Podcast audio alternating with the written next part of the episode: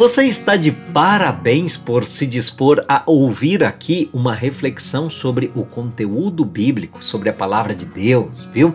E se você faz isso todos os dias, você está de parabéns mais ainda. Agora, sabe como é que você estaria mais ainda de parabéns? É quando você não se limita a isso, porque não basta você ouvir o áudio sobre o capítulo do dia. Escuta aqui, meu querido amigo. Sabe por que é que não basta você ouvir no rádio sobre o capítulo do dia? Eu vou explicar um detalhe aqui de Isaías 50 para você entender. Se Isaías tivesse a intenção de transmitir só informação, ele teria exposto todos os detalhes com respeito ao Messias de uma vez só e pronto. Mas não, ele tinha a intenção de ensinar e persuadir e de possibilitar um encontro de seus leitores e ouvintes com o servo de Deus.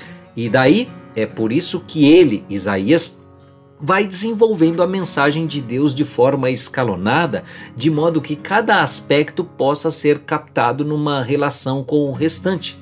Isaías realmente foi um artista cuja tela seria a alma do seu leitor, do seu ouvinte. Na leitura de ontem, nós pudemos ver que o servo de Deus, no caso o Messias, foi depreciado, odiado e subjugado aos governantes. Agora, aqui no capítulo 50 de Isaías, descobrimos que o vale é ainda mais profundo para o manso mestre, cujas palavras sustentam ao cansado, tipo aí no verso verso 4.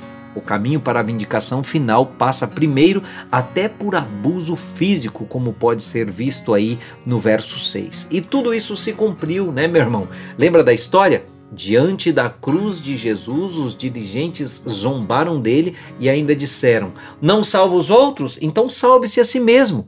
Jesus sofreu por você, meu querido amigo ouvinte. Leia sobre o amor dele por você na Bíblia, inclusive na leitura de hoje, que é Isaías capítulo 50. Se você acha que isso vai lhe custar um esforço, pense no quanto o esforço de Jesus por você custou tão alto.